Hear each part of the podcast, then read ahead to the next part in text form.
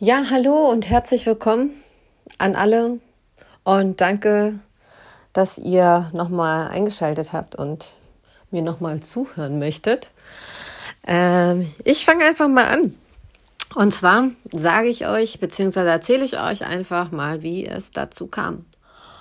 Als ich so circa 21 gewesen bin, hatte ich einen kleinen Tiefpunkt in meinem Leben. Ja, der erste Freund, ging nicht so gut, war irgendwie so ein bisschen Narzisst, ne? Also irgendwas ist da ganz schief gelaufen bei ihm im Kopf. Naja, und dann wusste ich auch nicht so ganz genau, wohin mit mir. Ich habe meine Ausbildung gerade abgeschlossen. Und ich wusste einfach nicht, wohin mit mir. Und das hat auch meine Mutter gemerkt. Meine Mutter hat es daran gemerkt, dass ich zwei Tage hintereinander jeden Abend zu Hause gewesen bin. Erstmal dachte sie, ich wäre krank, bis sie dann am dritten Abend zu mir reingekommen ist und meinte, okay, Christina, so geht das nicht. Was ist los mit dir? Irgendwas stimmt nicht. Irgendwas ist da im Busch. Ja, Mama, du hast recht. Irgendwie geht es mir nicht gut. Ich weiß nicht, was ist, aber ich glaube, ich weiß einfach nicht, was ich machen soll. Okay, das können wir ganz schnell ändern. Es ist nicht so, dass ich nicht wusste, womit sich meine Mutter beschäftigt, beziehungsweise wie sie ihr Geld verdient. Das wusste ich seit meinem 15. Lebensjahr. Das ist aber nochmal ein anderes Thema. Das kann ich euch gerne nochmal in, in einer anderen Folge erzählen. Naja, jedenfalls wusste meine Mutter Rat und sagte mir, Schätzelein, das können wir ganz schnell ändern. Ja, pack deine Koffer. Naja, zwei Tage später habe ich mich wiedergefunden in der Regionalbahn äh, Richtung, keine Ahnung, Baden-Württemberg, irgendwo Kreuzung da, Würzburg, runter, weiter, runter, runter, runter. Ja, gelandet bin ich in irgendeiner Kleinstadt. Ja, dachte erstmal, was zum Teufel mache ich eigentlich hier? Ja, meine Mutter hat mich zu irgendeiner Adresse gelotst. Man muss dazu sagen, das war ja bereits vor 15 Jahren. Damals war das nicht so mit Handy, Navi und ähm, ja, da hat man einfach mal die Leute unterwegs gefragt.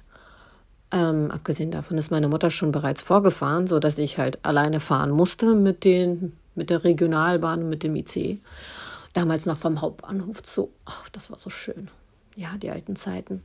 Naja, jedenfalls angekommen stehe ich vor einem Riesenhaus drei Stockwerke und voll unterkellert.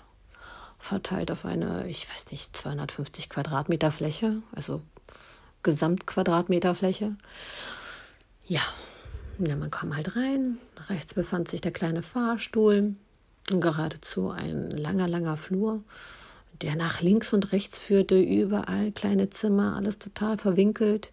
Über eine Wendetreppe ist man dann in das erste Stockwerk gelangt und in diesem Stockwerk hat sich das ganze Geschehen, äh,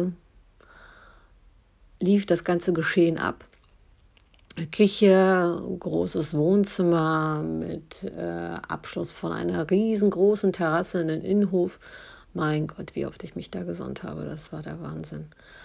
Ja, und auch unser Schlafzimmer. Mit unser Schlafzimmer meine ich, wenn meine Mutter vor Ort war, dass sie dieses Zimmer bewohnt hat und ich dann dementsprechend ab heute auch. Ja, und wenn man weiter die Wendetreppe hochgelaufen ist, kam man in den dritten Stock, in den zweiten Stock, Entschuldigung.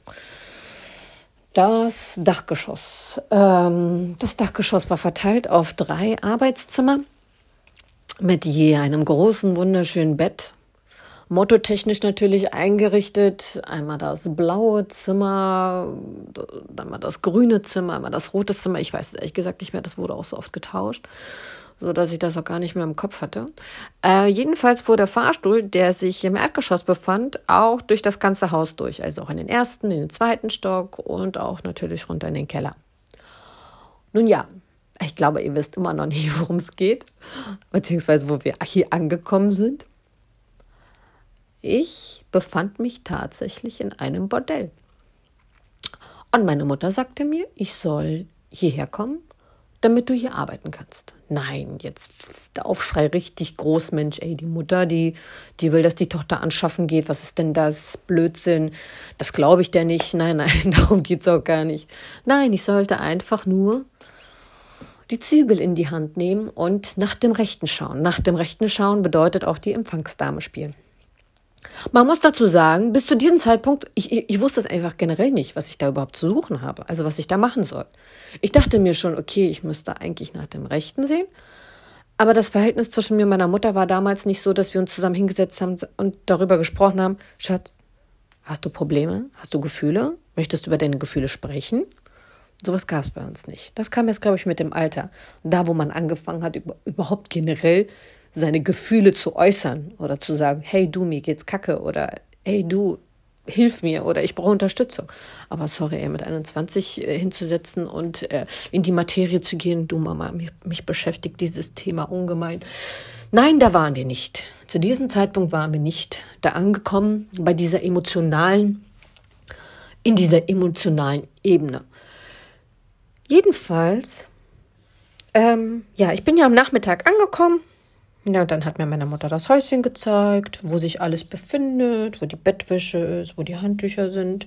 Dann sind wir unten im Keller angekommen. Ich hatte bis zu diesem Zeitpunkt noch niemals äh, einen Trockner bedient. Wir hatten keinen Trockner. Wir hatten auch, glaube ich, noch nie einen Geschirrspüler bei meiner Mutter. Erst als ich ausgezogen habe, ausgezogen bin, hat sie sich einen Geschirrspüler angeschafft.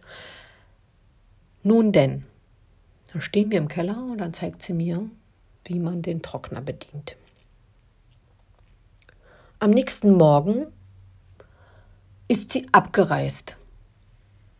Und abgereist ist sie zu diesem Zeitpunkt, als ich die Tür aufgemacht habe vom Schlafzimmer und vor ihr stand mit meinem Nachthemd um 10 Uhr morgens und sie gefragt habe, aber Mama, wohin willst du? Warum nimmst du deine Tasche mit?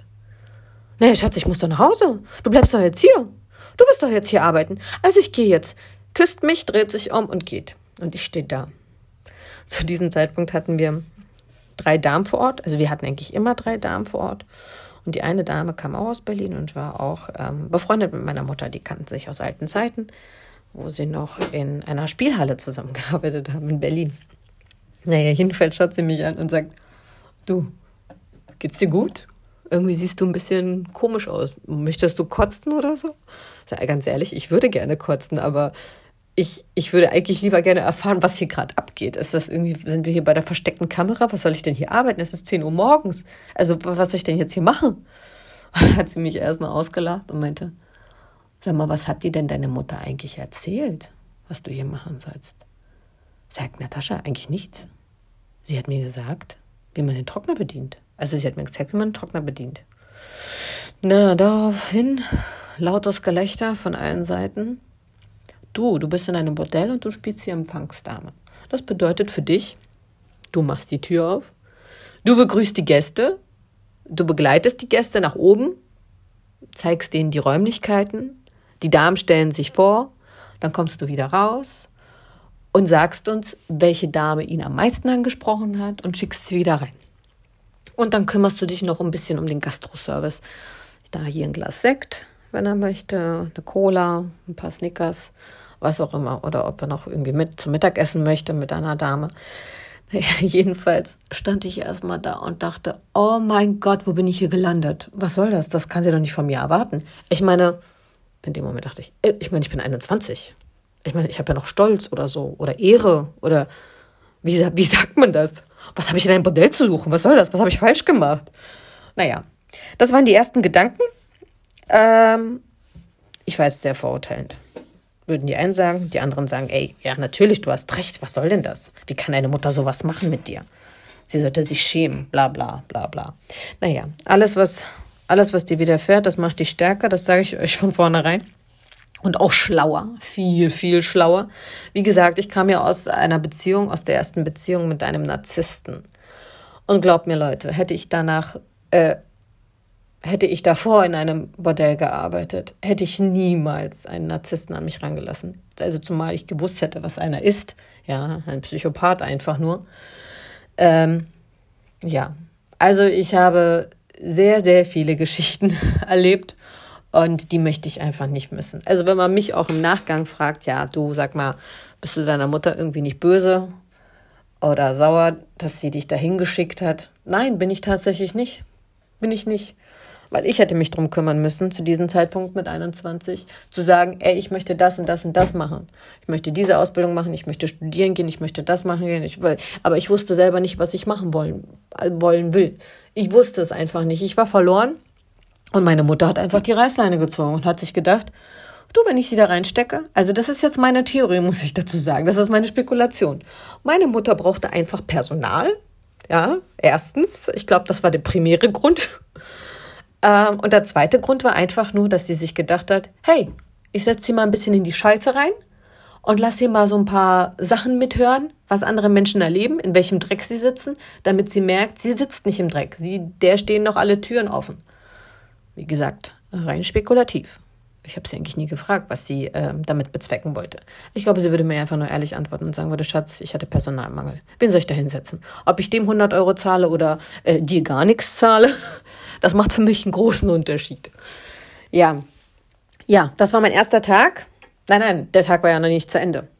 Jedenfalls äh, habe ich mich dann ganz schnell umgezogen, mich fertig gemacht, mich, sage ich mal, auch ein bisschen schick gemacht, ja. Also jetzt nicht mit, äh, äh, mit einem reizvollen Outfit, nein, überhaupt nicht. Aber ich habe mich geschminkt, ich habe mir die Haare gemacht, ne? Ich hatte noch ein Stündchen Zeit, bis es losging um 11 Uhr. Am Ende des Tages war ich schlauer, ja, weil, wenn man als Empfangsdame arbeitet in einem Bordell, dann sollte man sich nicht schick machen. Am Ende war das sogar, glaube ich, so teilweise, dass ich mit fettigen Haaren die Haare, die Tür aufgemacht habe, damit mich die Männer nicht angucken. Ich habe mich weder geschminkt noch fertig gemacht, noch habe ich irgendwelche Reize von mir gezeigt. Ich bin hochgeschlossen rumgelaufen und habe adrett getan, ja. Weil man sonst natürlich diverse Angebote bekommt. Egal auf welche Art und Weise. Ob es nette Angebote sind, süße Angebote sind oder so eine widerlichen Angebote, wo du dir denkst, genau, ja, auf dich habe ich gewartet. Jetzt werde ich mich, äh, ich arbeite ja eigentlich als Empfangsdame, aber genau jetzt in diesem Moment, weil du mir 10 Euro mehr geboten hast, ja, jetzt werde ich mich entkleiden und ja, aufs Bett legen und genau auf dich habe ich gewartet. Naja, also, sowas gab es natürlich auch. Idioten gibt es überall. Die Idioten würde ich einfach mal Enten hier nennen. Ja, wir hatten auch für ähm, für eigentlich alle Sachen hatten wir immer Art Codewörter. Zum Beispiel bin ich jetzt wirklich kein Fan, wenn man Frauen, die in diesen Etablissements arbeiten, wenn man sie Prostituierte nennt oder Huren. Das finde ich, das finde ich wirklich ganz, ganz schlimm. Das habe ich auch damals nie getan und ich finde, es ist auch, ich finde, das ist ein Begriff, der nicht wirklich das wiedergibt, was diese Frauen eigentlich sind. Weil sie sind keine Huren und sie sind auch keine Prostituierten, sondern sie um es einfach nur ganz leicht zu sagen, ohne dass Missverständnisse geschehen, sie, sie geben auch einen Teil ihrer, ihres Charakters, ihrer Seele, ihrer Moral auf, natürlich auch ihres Körpers. Aber das bedeutet nicht, dass sie nichts von sich halten oder sich nicht stolz fühlen oder auch keine Ehre haben. Denn diese Frauen haben meistens mehr Stolz und mehr Ehre als viele andere Frauen, die unwissend durch die Welt gehen und für eine Whisky-Cola denken, sie müssten einem Mann einen Gefallen tun und äh, mit ihm auf die Toilettendisco gehen und ihm dort diverse Art von Befriedigung äh, verschaffen, ohne selber dabei Spaß haben zu müssen. Das ist nämlich der Punkt. Ohne selber Spaß haben zu können dabei, weil sie eine Whisky-Cola bekommen haben. Das ist der Deal. Der, der unausgesprochene Deal. So ist das nicht bei diesen Frauen. Diese Frauen, du würdest sie niemals auf der Straße erkennen, dass das wirklich solche Art von Frauen sind. Um wieder zurückzukommen auf dieses Thema, ja, ich mag diese Begriffe nicht. Es wird keine Hure benutzt, es wird keine Prostituierte benutzt. Ähm, wir nennen sie einfach die Mädchen. Und das haben wir von vornherein so gemacht. Das sind unsere Mädchen. Und ihr würdet kein einziges Mädchen auf der Straße erkennen, wenn ihr nicht selbst bei ihr gewesen wärt oder wenn ihr sie nicht selbst dort gesehen hättet, dass das eine Frau ist, die in solch einem Etablissement arbeitet. Weil diese Frauen sind gut gekleidet, sie sind adrett gekleidet, sie wissen sich zu benehmen, sie wissen, wie man wie man mit Menschen redet, wie man mit Menschen spricht, wie man sie runterbringt aus diversen aggressiven Punkten. Sie wissen einfach, wie man mit Menschen agieren muss, um das zu bekommen, auch was sie möchten oder um diverse Sachen nicht ausarten zu lassen. Weil diese Frauen haben den Kontakt vielleicht von 20, 30 verschiedenen Menschen am Tag. Und genau das hilft ihnen, diese soziale Kompetenz aufzubauen, mit der sie weiter durchs Leben gehen. Nicht so wie andere kleine Mädchen oder generell Frauen, die vielleicht dann zwei oder drei Männer in ihrem Leben hatten und am Ende des Tages dir wirklich erzählen wollen, dass alle Männer so sind, alle sind böse oder alle Männer sind toll, die sie hatte und sie wäre die tollste. Man kann nichts pauschalisieren, das möchte ich auch von vornherein sagen. Jeder Mann ist wirklich individuell, wirklich. Es gibt keinen einzigen Mann, den ich kennengelernt habe. Und ich habe sehr, sehr viele Männer kennengelernt bei uns. Ich habe mit sehr vielen Männern gesprochen und man kann nicht sagen, dass ein Mann genauso tickt wie der andere. Aber man kann diese Männer trotzdem in diverse Sparten stecken. In, ich sag mal Klischees. Es gibt einfach Klischees, die sie erfüllen. Das ist so, das ist einfach in Stein gemeißelt. Und das hat auch nichts Diskriminierendes. Es ist einfach so. Es sind Klischees und die erfüllt fast, also eigentlich jeder Mann, der zu uns kommt, erfüllt ein Klischee. Wie es draußen ist in der Welt, die Männer, die kein Bordell besuchen, das weiß ich nicht. Aber diese Männer, die zu uns gekommen sind, haben immer ein Klischee erfüllt sei es, oh, der große, starke Mann, aufgepumpt mit äh, Anabolika, tätowiert, sieht sexy aus, natürlich, ist äh, glatt rasiert, fühlt sich wie Arnold Schwarzenegger in den 20ern oder 30ern, ja, und genau in diesem Moment will er sich auch trotzdem noch profilieren, indem er genau diese Frau nimmt mit diesen richtig, richtig fetten High Heels. Klischee, sagt man. Aber wenn jeder zweite Mann das tut, der dieses Aussehen hat, der bevorzugt auch ein bestimmtes Aussehen. Oder?